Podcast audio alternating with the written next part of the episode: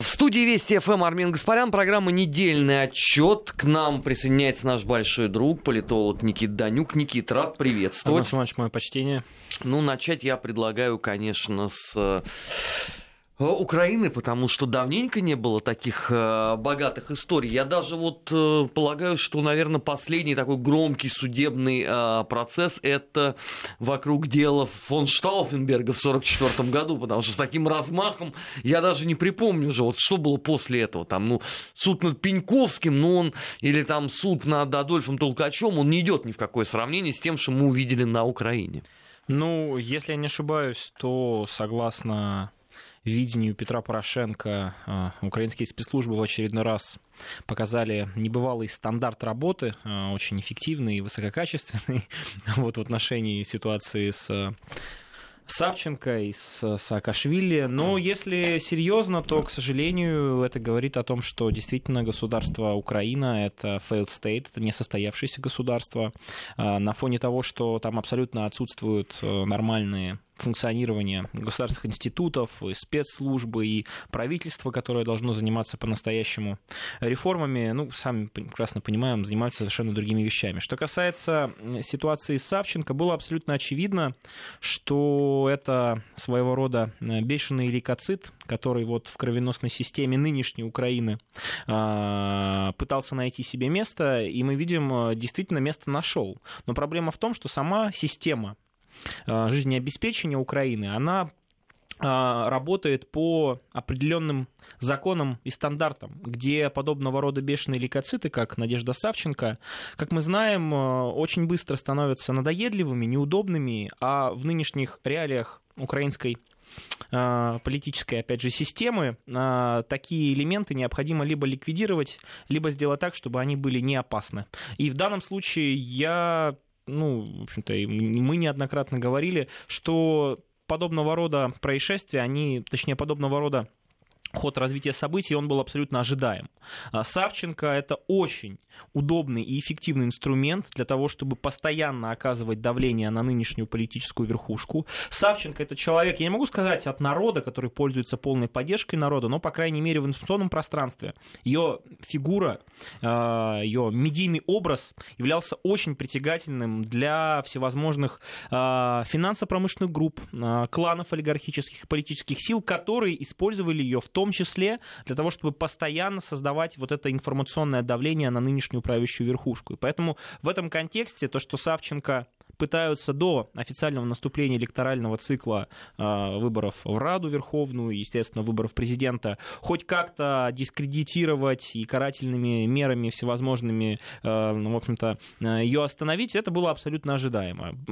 Многие говорят о том, что Надежда Савченко это действительно игрок абсолютно независимый. Я вот, если честно, считаю, что в нынешней системе украинской вообще нету каких-то независимых игроков. Все они так или иначе ориентируются на определенные центры принятия решений, центры силы, которые, как мне кажется, естественно, состоят из представителей крупного капитала, олигархата, который, э, в общем-то, сейчас является настоящей властью на Украине. А, а зачем Савченко пристегивают э, к ДНР?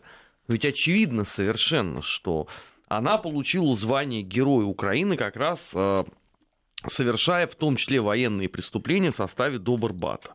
Она постоянно говорит о том, что, хотя нужно, конечно, добиваться мира, но у Савченко очень своеобразное представление о том, как это именно надо сделать.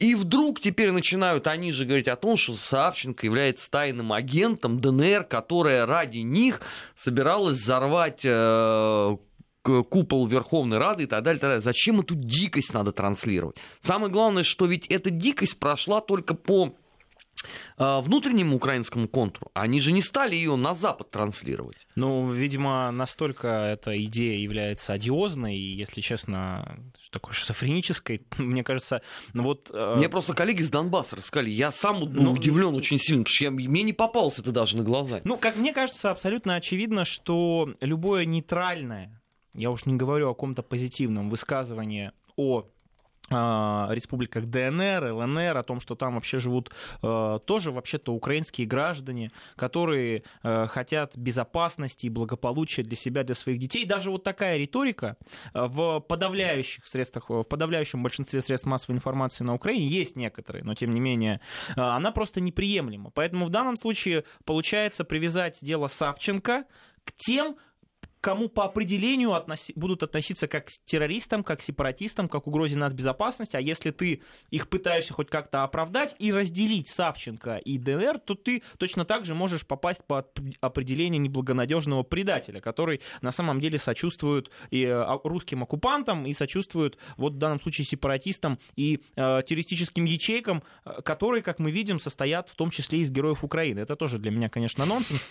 Как мне кажется, в целом э, подобного рода казусы э, и вот э, случаи э, будут свидетельствовать, помогут, как мне кажется, избавиться от этого вот одурманивающего, я не знаю, облака информационного простым украинским гражданам. Мне кажется, рано или поздно количественные показатели в данном случае перейдут в качественные, потому что когда ты ровно два года назад э, возводишь на пьедестал э, национального почета человека, который ну, вот, э, участвовал в так называемой антитеррористической операции, операции, э, ты вокруг этого человека ты пытался консолидировать не только украинскую элиту, да, украинский политический класс, хотя вообще никакой элите о политическом классе там говорить сейчас не приходится, пытался консолидировать в том числе и условный коллективный Запад, да, вынося на обсуждение как раз вопросы по Надежде Савченко в самых разных европейских институтах, ну и после этого два года спустя ты человека э, фактически возводишь до ранга террориста, сепаратиста, который был завербован, естественно, Кремлем, естественно, представителями республик, э, спецслужб республик, там, ДНР, ЛНР, но это же действительно политическая шизофрения, которая, к сожалению, является сейчас неотъемлемым атрибутом вообще нынешней украинской действительности. От этого искать здесь какого-либо здравого смысла, как мне кажется, просто не приходится. Это просто реалии. Мне кажется, на Украине очень сильно просчитались. Э, им надо было делать эту историю сильно раньше, потому что они оказались э, в тени Великобритании.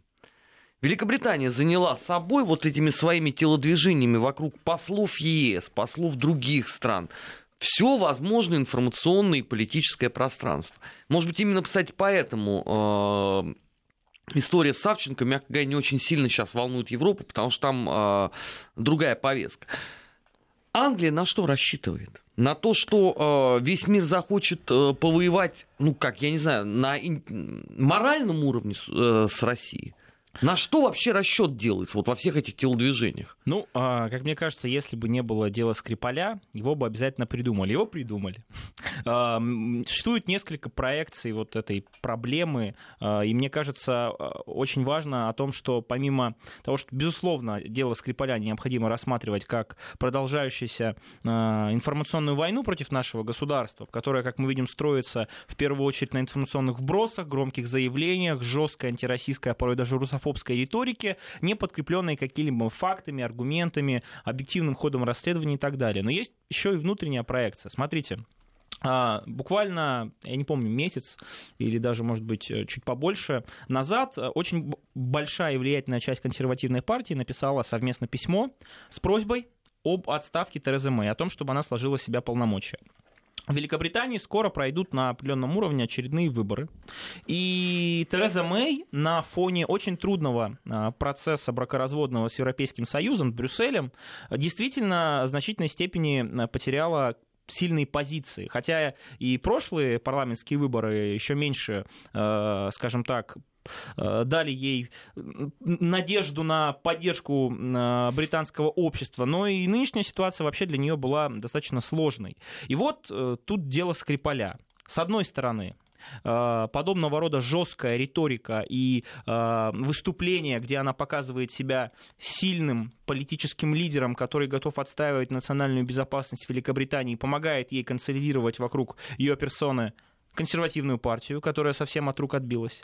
С другой стороны, помогает сплотить нынешний правящий политический класс Великобритании, который на фоне брекзитов, на фоне постоянных террористических угроз и атак, на фоне сложностей в социально-экономической сфере, на фоне повышение рейтингов э, ну, условных левых либералов да, из либористской партии. Естественно, этот политический класс на фоне внешнего врага сплочается. Это ну, абсолютно очевидно. Я в этом плане наблюдал как раз в ход дебаты в британском парламенте, там, где как раз Мэй выступала. Ну, действительно, подавляющее большинство членов после каждой, каждого жесткого заявления Терезы Мэй в отношении нашего государства, все как один кричали «е-е-е», там просто такой, такая манера у них. Вот, прям все, это было заметно. Хотя, когда тот же Корбин пытался требовать а, хотя бы объективного хода расследования, не разбрасываясь такими громкими объявлениями, там, фразами, точно, такой же, точно такая же волна негодования, только же «о, о, no», вот, была в отношении его персоны. Ну, в данном случае тактическая победа э, э, Терезы Мэй. Второй момент. Они тоже... пировали победу? Вот это, это уже другой вопрос, потому что с стратегической точки зрения мы уже сейчас видим высказывания э, представителей, э, в том числе и там, бывших э, послов Ну, это Энтони Брэнтон, да, да, уже все сказал о, о том, по этому что поводу. это вообще глупо, наоборот, по большому счету, без России никуда не деться, и все, вся вот эта шизофрения, она рано или поздно испарится. Но, тем не менее, тактически ну, все равно Тереза Мэй свои э, задачи выполнила. Второй момент. Опять же, э, Европейский Союз, э, чей политический ландшафт трансформируется на наших глазах ну, стремительными темпами. А, имеет сложный, как мы знаем, переговорный процесс с Великобританией по поводу Брекзита. Они выставляют постоянно друг другу счет в десятки миллиардов евро. А, Причем Великобритания в десятки миллиардов евро, а Брюссель там даже больше, чем в сотню и так далее. Естественно, а, накапливается недовольство, определенная критическая масса. Как ее можно разрядить? А давайте, опять же, возьмем внешнего врага, который на самом деле подрывает демократические ценности, институты в Европе, который покушается на национальную безопасность э, и на безопасность британских граждан, находящихся на минуточку под защитой британских спецслужб, некогда всемогущих. И на этом фоне попытаемся продемонстрировать единство, попытаемся консолидировать наши позиции. Удалось это? Ну, не на 100%, но удалось. А, вот посол а, Европейского Союза в нашем государстве был отозван. Правда, не знаю, чем он там занимался в нашей стране. Ну, не об этом. А, мы видим, как демонстративно ну, присоединяется. Готовился вмешиваться в выборы, но не удалось. Видимо, видимо. Вот.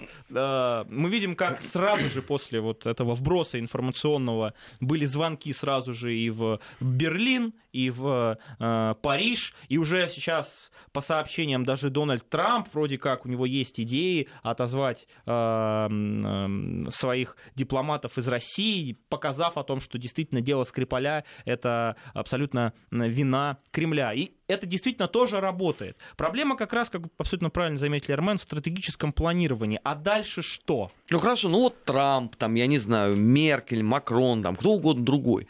Вот они отзывают этих послов. Потом чего? Ну ладно, если а бы на дворе стоял 20 век, я понимал бы, что после этого выходит там условно Тереза Мэй, говорит, ну вы видите, да, азиатское варварство, объявляется новый крестовый поход, а, рыцари должны увидеть гроб Господен, а, дальше идет э, трехмесячная подготовка, мобилизация, все, погнали наши городских. Но здесь все наслаивается на дату роковую, 1 марта 2018 года. Потому что воевать с такой Россией, извините, это не бани, нет ни голых, ни дурных. А тогда что остается? А тогда стратегия э, принуждения. Вот э, непонятно, что принудить нашу страну военно политич... военными э, средствами никак не получится. А Понятно... принудить к чему нас должны? -то? Вот же главный да, вопрос. Вот, а вот тут тоже, если честно, непонятно. Потому что на самом деле, вот если рассматривать в целом ситуацию вокруг отношений между э, условно-коллективным Западом и Россией, конфликт носит даже не геополитический и геоэкономический характер, хотя это тоже, а конфликт ценностный, это мировоззренческий конфликт, э, потому что Россия заявила о себе как о независимом центре силы, силы, у которой есть свои национальные интересы. И она ни в коем случае не намерена поступаться этими национальными интересами, как было, ну, например, в 90-х годах. Это вот такая аналогия, она может быть не очень э, левое, но такое впечатление, что Россия 90-х годов для Запада была как наркотик седативный. Вот а, постоянные вот эти поддавки, постоянное отсутствие мнения, постоянное отсутствие национальных интересов, об этом на официальном уровне министр иностранных дел Козырев у нас заявлял, а, они приводили к тому, что действительно а, подобного рода ну, скажем так, ситуация, она воспринималась, ну, как абсолютно естественная, и действительно Запад к этому привык. Потом, с начала 2000-х годов, э, ситуация стала меняться, но не кардинально. Все-таки, а, чтобы быть объективным, необходимо а, подчеркнуть, что вплоть условно до 2007-2008 года а, при президентстве Владимира Путина мы также пытались встроиться в мирохозяйственную систему Запада на тех правилах, которые существовали, которые были построены не нами, но, по крайней мере, найти там свое небольшое место под солнцем, автономное, чтобы нас воспринимали, ну, ну хотя бы на равных, хотя бы понимали, что Россия есть, у нее есть субъектность. Этого ну, не было никак никак. Э, стра... Нашу страну... И до этого этого не было никак. Да, нет, На протяжении а... веков. Вот. И после того, как э, были пройдены множество красных линий, вот они были пресечены, э, Россия начала осознавать, и наш, э, собственно, э, лидер, и наша элита политическая, что ну, никогда, никогда они воспринимать нас за равных не будут. Это конфликт абсолютно мировоззренческий. В данном случае, естественно, дело Скрипаля, ну, просто о банальных вещах, о том, что это было сделано в момент избирательной кампании, что вроде бы удар должен был быть по президенту, хотя на самом деле многие говорят, что множество процентов добавило как раз дело Скрипаля Владимиру Путину на э, голосовании, о том, что это некая прелюдия для того, чтобы бойкотировать чемпионат мира по футболу. И, кстати, вот тоже очень интересно, э, заявление Терезы Мэй, заявление Бориса Джонсона э, и сравнение чемпионата мира по футболу с так называемой, ну, с Олимпиадой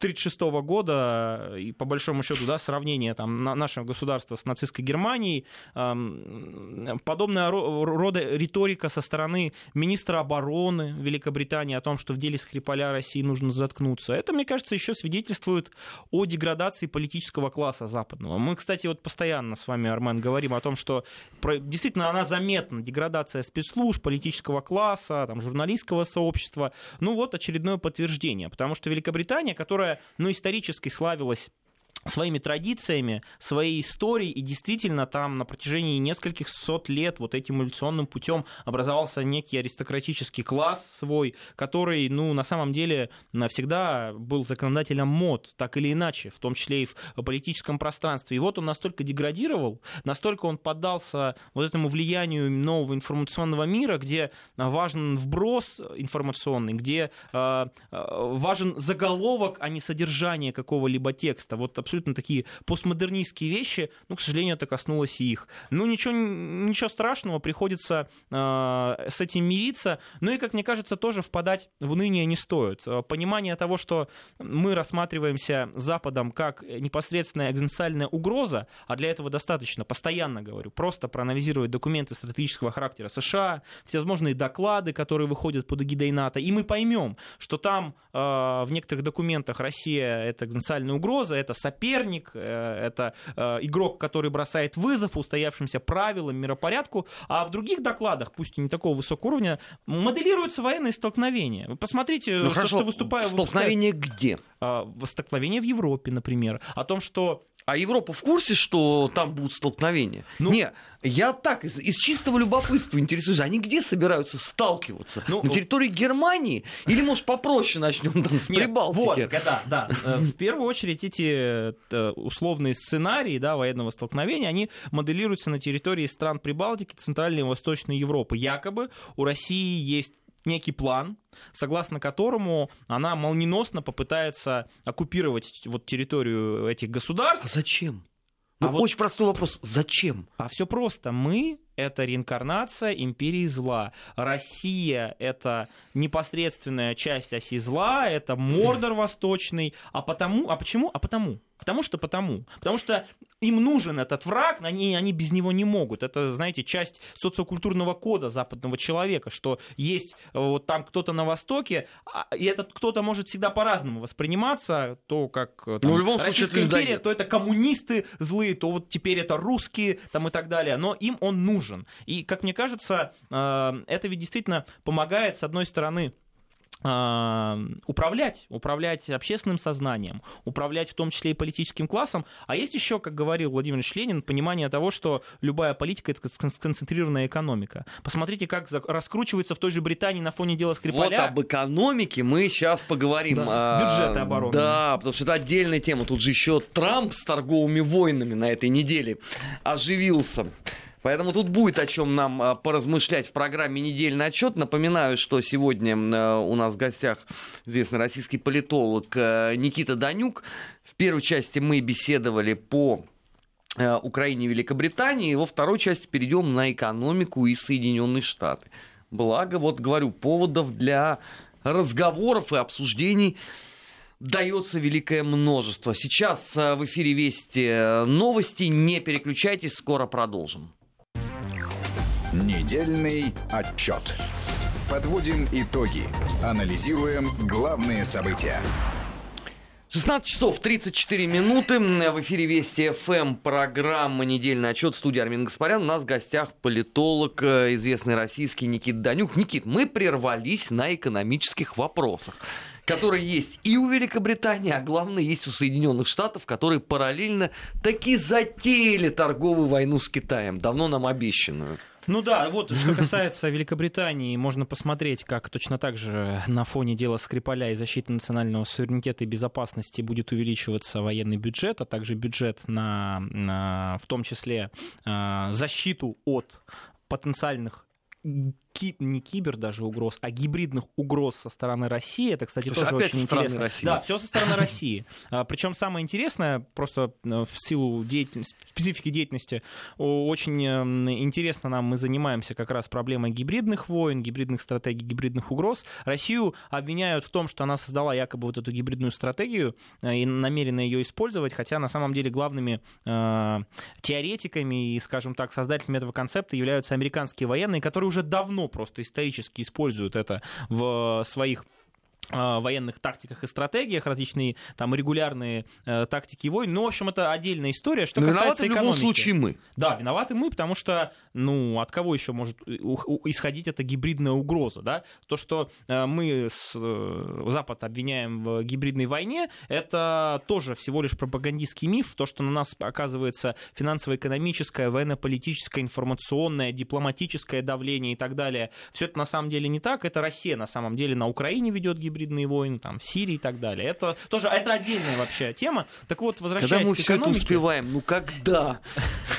Вот, возвращаясь к экономике, э, да, э, Соединенные Штаты Америки, как мы видим, все-таки э, решили начать эту торговую войну с Китаем. Я, если честно, до последнего не верил, что это произойдет, потому что на самом деле... Ну ведь обещал а, Трамп. Ну, он много чего обещал. У него, в принципе, такой управленческий стиль и президентский стиль. Он обещает замах там на 10 рублей. Да, ну а что он не выполнил из обещанного? Он только что по э, Северной Корее не ударил, все остальное он сработал. Ну там там много, на самом деле, вопросов по, по стене, например, строительству стены. Там нужно несколько десятков миллиардов долларов. Выделяется только там, один миллиард на поддержание существующей инфраструктуры. Никит, ну, Хотя вообще-то Никит, ну, ну, ну, ну после стены Яценюка как-то уже некрасиво попрекать ну Трампа такой мелочью. Но действительно, он пытается, как мне кажется, видимо, после нахождения на, на посту президента вот уже более года, он все-таки освоился и пытается, может быть, на 50, 20, там, 10% свои какие-то предвыборные обещания выполнить.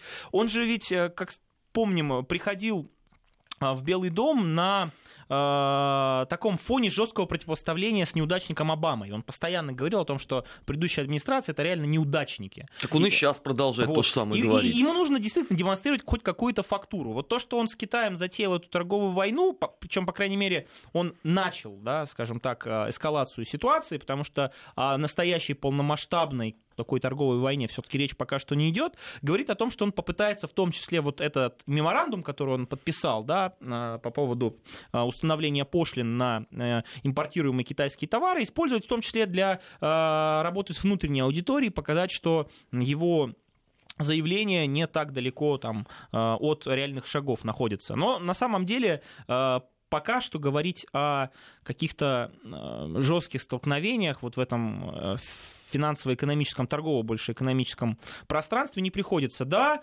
примерно 60 миллиардов долларов может вроде как Китай потерять, если этот меморандум полностью вступит в силу. Мы знаем, что уже до 1 апреля китайцы, в общем-то, тоже э, не будут бездействовать, готовят тоже ответный список, который тоже может нанести определенный вред э, Соединенным Штатам Америки. Но, как мне кажется, вот именно такого формата противостояния торгово-экономическое оно и закончится.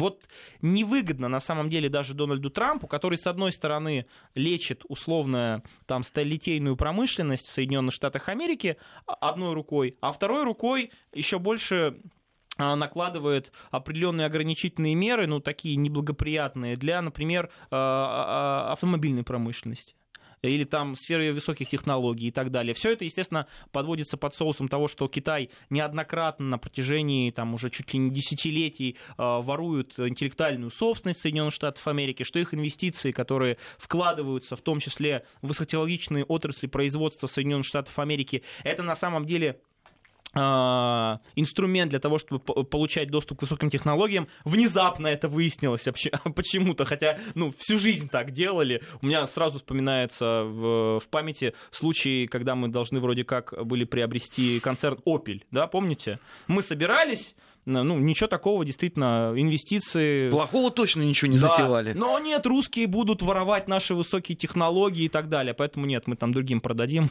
Вот китайцы это делали на протяжении уже очень многого времени. И, кстати, ведь достигли определенных высот. А, поэтому, как мне кажется, влияние вот действительно полномасштабной торговой войны между Соединенными Штатами и КНР, оно будет очень негативным и отрицательным и скажется на всей архитектуре да, экономической. Вот. Э, потому что если после там, стали, алюминия, высоких технологий, сельского хозяйства, там, продукции легкой промышленности, э, дело вот из этой экономической плоскости перейдет в настоящее геополитическое противостояние, а я так все-таки убежден, что пусть пусть Стив Беннон и ушел из команды Дональда Трампа, но дело его но живет. дело-то его живет, и он вот эту идею о том, что Китай на самом деле его стратегия мирного возвышения, сначала экономического, потом рано или поздно трансформируется в настоящий геополитический вызов Соединенным Штатам Америки, что на самом деле уже можно, как мне кажется, наблюдать.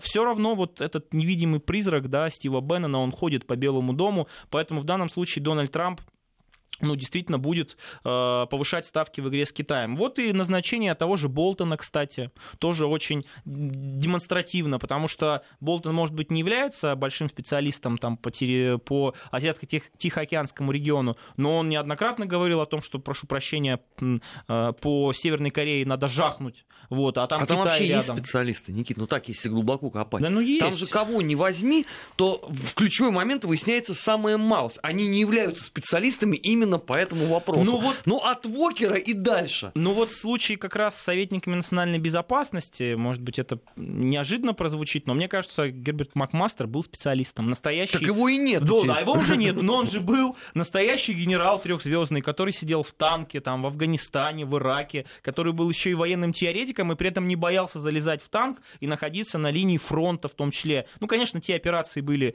скажем так, понятны, что там никакой угрозы сильной безопасности там, для этого генерала они не представляли, но тем не менее. Но вот Дональд Трамп избавляется постепенно от людей, и мы видим, что э, происходит такая жесткая на этом фоне еще более усиленная милитаризация внешней политики Соединенных Штатов Америки. Помпео, госсекретарь, советник по национальной безопасности, представитель радикального крыла неоконсерваторов Болтон, да, э, директор ЦРУ, которая еще совсем недавно там пытала людей э, в, в Таиланде, да, если я не ну ошибаюсь. Да, лично тюрьму возглавляла вот. и разрешила меры психологического да, воздействия. И на этом фоне да, американские же журналисты и эксперты говорят о том, что это настоящая команда для апокалипсиса. Это действительно нек- некий такие, знаете, всадники, может быть, э, апокалипсиса. Но на самом деле вряд ли Дональд Трамп, несмотря на всю свою эксцентричность, э, несмотря на всю свою одиозность, э, сможет довести там, Соединенные Штаты Америки до настоящего порога какого-то войны. И с нашим государством, и, естественно, с Китаем, потому что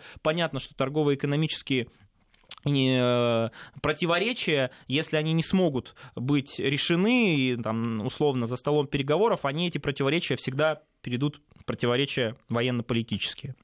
И в этом контексте воевать там, с Россией, с Китаем, э, вынуждать еще э, мировое сообщество отказаться от э, сделки с Ираном, подрывать переговорный процесс по северокорейской проблеме. Ну, Дональд Трамп, мы знаем, он как бы пострел везде поспел, но мне кажется, что не получится у него. Поэтому, мне кажется, это тоже такой элемент пиар-компании больше. Если у тебя не получается по-настоящему э, э, Make America Great Again, да, то нужно хотя бы создавать видимость этого. Вот видимость у него получается создавать.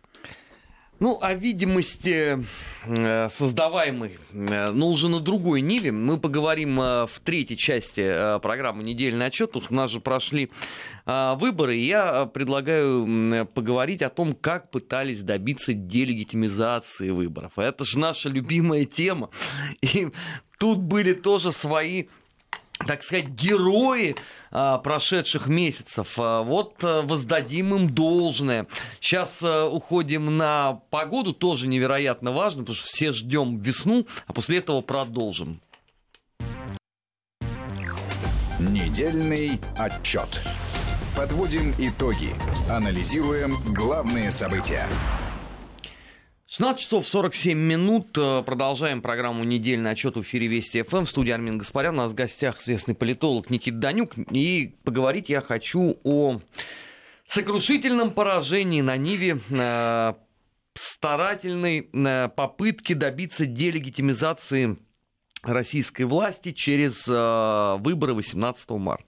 Никит, вот они жили с этим на Западе несколько, ну скажем, лет, как минимум последних вкладывались гигантские средства. Я так напоминаю, что только с января по март этого года только в поддержку соцсетей в России, свободных, свободолюбивых, э, оппозиционных журналистов, только одним госдепартаментом вложено 20 миллионов долларов. Выборы состоялись, но я так и не увидел. А дальше-то чего? Да, причем эта сумма ведь только по официальным каналам, да, которые это, они сами заявляют. Да, это только одна Конечно. история, один э, грант. Ну и дальше, хорошо, что? Вот э, э, вы делали ставку на Навального, потом сами написали о том, что это ничтожество, на котором нельзя ничего доверить. И что теперь?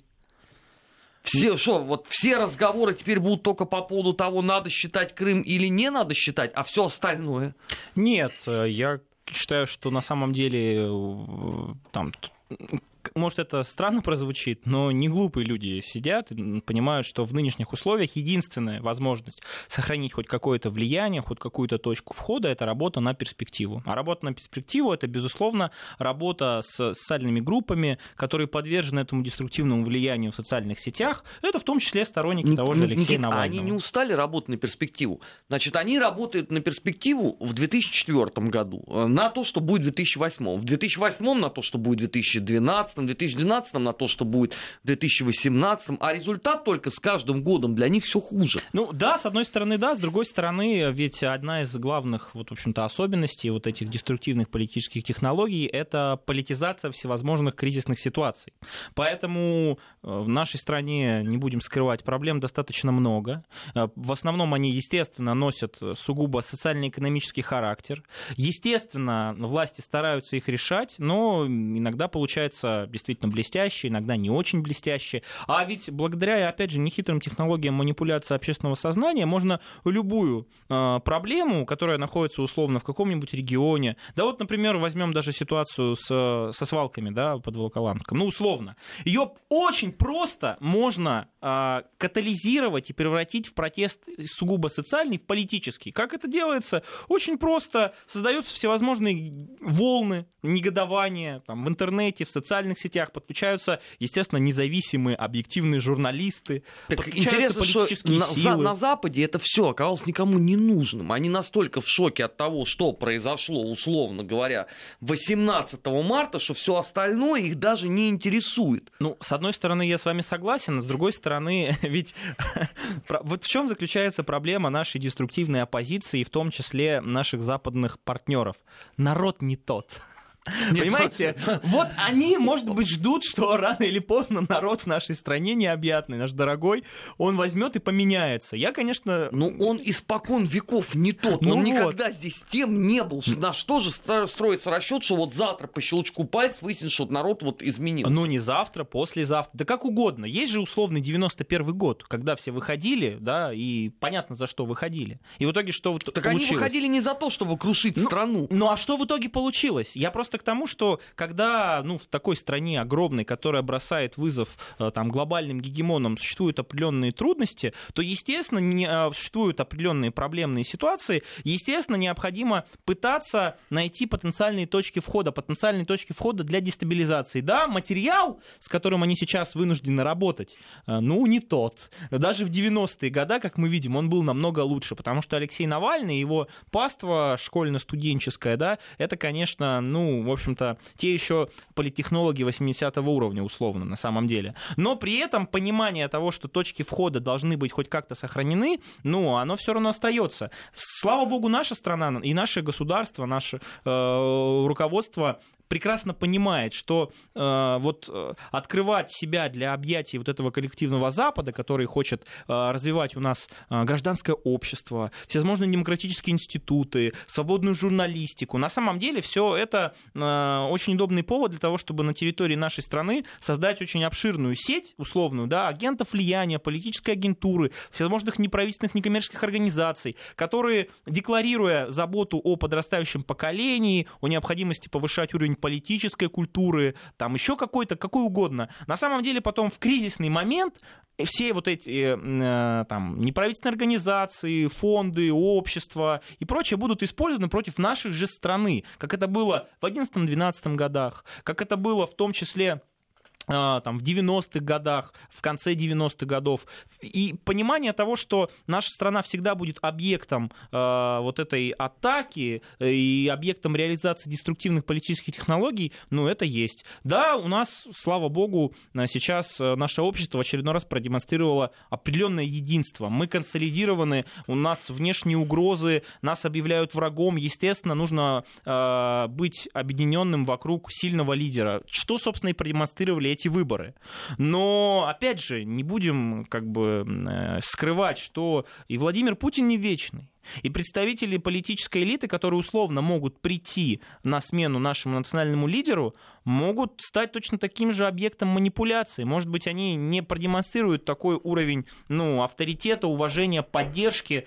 И это, естественно, инструмент. Поэтому, к сожалению, хотим мы этого или нет, но деньги будут продолжаться выделяться. Если честно, слава богу, что они неэффективно здесь осваиваются, это и хорошо. Вот я э, раньше тоже считал я как раз раньше тоже считал, что необходимы строгие запретительные меры в отношении вот организаций, которые занимаются вот по-настоящему деструктивной деятельностью. А потом вот мне Армен Сумбатович сказал, Никит, ну зачем? Если же они настолько, прошу прощения, неэффективные и даже, может быть, ничтожные, так пусть работают. Да, год назад это было в эфире Да, Вести, кстати. да, Да, пусть работают. Вот действительно, Армен Сумбатович, пусть работают. Пусть уж лучше так, получают они эти гранты, мы будем знать, что есть э, условная... Я не хочу называть это пятой колонной, да? Ну, просто люди, которые э, хотят э, э, сделать из нашей страны вот такую колонию э, аграрную, да, из которой сейчас превращается та же Украина. Ну, есть эти люди, они, мне кажется, всегда были, условно, там, э, в 40... Мердякова всегда у В нас сорок первом году, да, я 2%. уверен, что тоже очень бы много нашлось людей, вот окажись мы в такой ситуации, которые бы э, открыли бы, да, условно, дали бы ключи от Москвы, там, нацистским войскам и так далее. Поэтому удивляться не приходится, но, э, с одной стороны, слава богу, вот эти выборы продемонстрировали, что и наша система политическая, она тоже развивается, повышается уровень политической культуры. Э, Одним из главных вызовов, мне кажется, для Владимира Путина был как раз его высокий рейтинг, высочайший. Я вот э, среди своих знакомых, друзей и коллег очень часто слышал такую фразу. Я не пойду на выборы голосовать за Путина, он и без меня справится. Да? А помним, что по, по такой же ситуации, например, в, если не ошибаюсь, в XII веке выбрали папу римского, Бенедикт XII. Могу ошибаться сейчас, просто потому что э, точно так же, э, в общем, думали, что это невзрачный тип, за него никто не проголосует, а потом раз, и он в первом раунде оказался папой римским. Вот Владимир Путин, несмотря на то, что все прекрасно понимали, что он обладает безграничной поддержкой, продемонстрировал высочайший уровень. Причем, кстати, это тоже очень э, удобный, скажем так, вариант сравнить с системой политической на Западе. Вот у нас есть точно такая же э, долгожитель политический Ангела Меркель. Тоже она заходит на четвертый срок. И заметим, ее никто не критикует. Ее никто не критикует, но посмотрите, э, на уровень поддержки со стороны политического класса немецкого по отношению к Меркель, ну и, соответственно, общество немецкого по отношению Ангелы, к Ангеле Меркель. И точно такую же ситуацию сравнить с э, Владимиром Путиным и нашим государством. Это вообще земля и небо. Вот, вот э, нашей страной правит человек, которому действительно э, народ делегировал эти полномочия.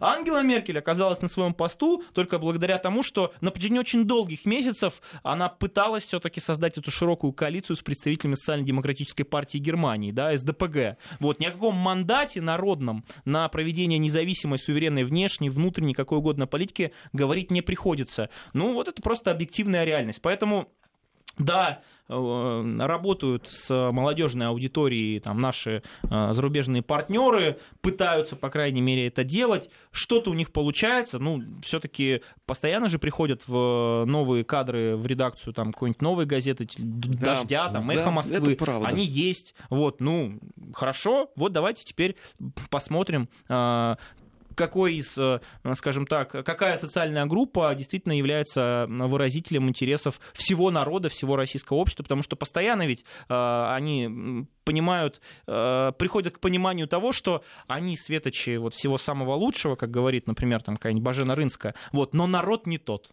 Никита Данюк, спасибо огромное, что был сегодня да, в эфире недельного отчета. Наш марафон продолжит программа «Наш 20 век». Оставайтесь на Вести ФМ.